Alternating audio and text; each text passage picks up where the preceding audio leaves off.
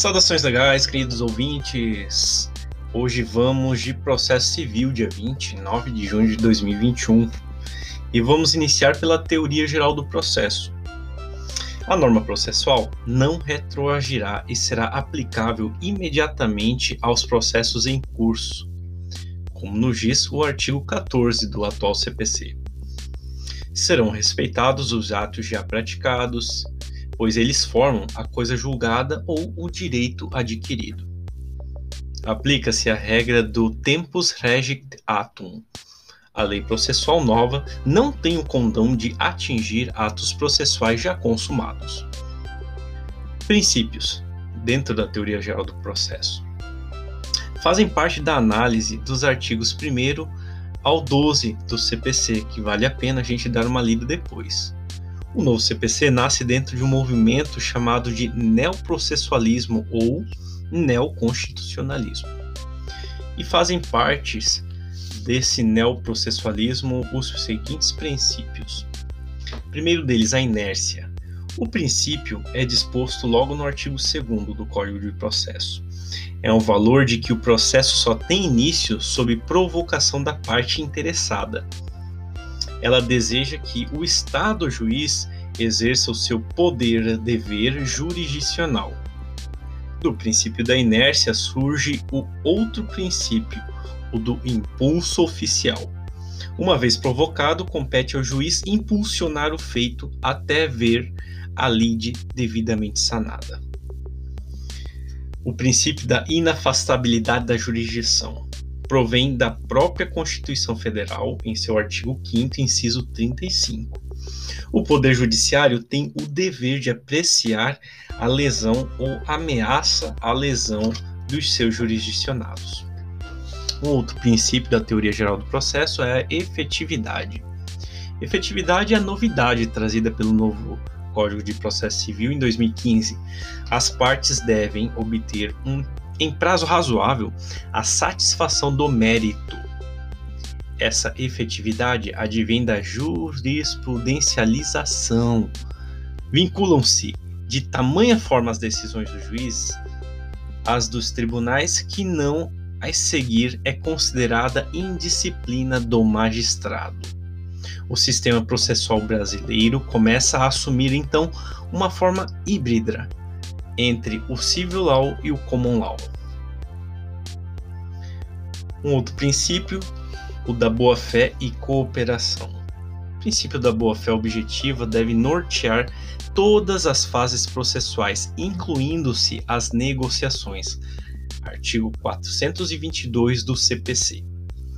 Boa-fé é o princípio que deve ser observado por todos os sujeitos processuais, incluindo-se magistrados e agentes políticos.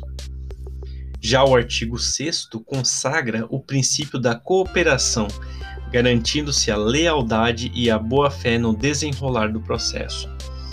Desse princípio é que decorrem alguns deveres aos sujeitos processuais, do esclarecimento, da lealdade e da proteção.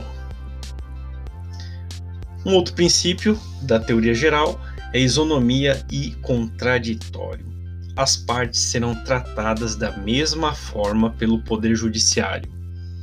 Tem isonomia em seu aspecto substancial. Além disso, as partes detêm a paridade de armas e atuam no processo com o mesmo peso e a mesma medida exercida. O artigo 9 do Código de Processo Civil prevê como regra o contraditório prévio. Assim, a decisão inaudita altera parte é proibida. As exceções são a tutela provisória de urgência, tutela provisória de evidência, artigo 311, inciso 2 e 3 da decisão prevista no artigo 701 do Código de Processo Civil, ação monitória, se a decisão beneficiar a parte que ainda não se manifestou, a dispensa do contraditório por ser considerado um contraditório inútil. Havendo indeferimento da inicial ou improcedência da liminar do pedido, o juiz extinguirá o processo sem a oitiva da parte beneficiada, que será posteriormente comunicada pelo escrivão ou chefe de secretaria. Artigo 239 e 241. E o princípio da não surpresa ou do contraditório substanciado, previsto lá no artigo 10 do Código de Processo Civil. O contraditório deve ser substancial, de tal forma a influenciar na decisão do juiz, mesmo nas decisões que envolvam que as partes evidenciam nos autos processuais. Decisão surpresa é aquela proferida sem o contraditório. De outro lado, é chamado de decisão de terceira via aquela proferida com base em fundamentos não discutidos pelas partes. O princípio da fundamentação das decisões está lá esculpido no artigo 11 do Código de Processo. É uma reprodução do artigo 93, inciso 11 da Constituição Federal, devendo todas as decisões do Judiciário serem públicas e fundamentadas. Então, nós temos o direito intertemporal como princípio. O novo Código de Processo teve uma vacatio legis de um ano e, de acordo com seu princípio da aplicação imediata, artigo 1046, a partir da sua vigência em 16 de março de 2016, o novo Código de Processo Civil atingiu os processos pendentes. Isolou os atos processuais, preservando aqueles passados, os já realizados, não retroagindo, no entanto, para prejudicar os direitos processuais adquiridos o Código de Processo não dividiu mais o rito do processo em sumário ou sumarício. No entanto, o parágrafo 1 estabeleceu que esses ritos serão observados até a prolatação da sentença, desde que o processo tenha sido distribuído até 15 de março de 2016. Quanto à contagem dos prazos, aqueles iniciados antes do novo Código de Processo Civil serão integralmente regulados pelo CPC de 73. Enunciado 267.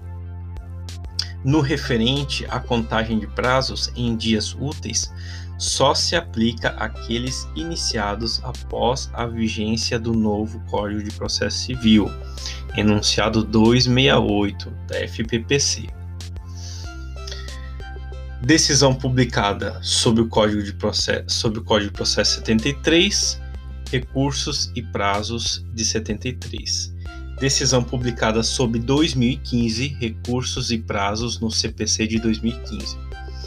Recursos: Lei da publicação da sentença, condições da ação, Lei da propositura da ação, contestação, Lei da citação, provas, lei do requerimento ou do momento da determinação de ofício.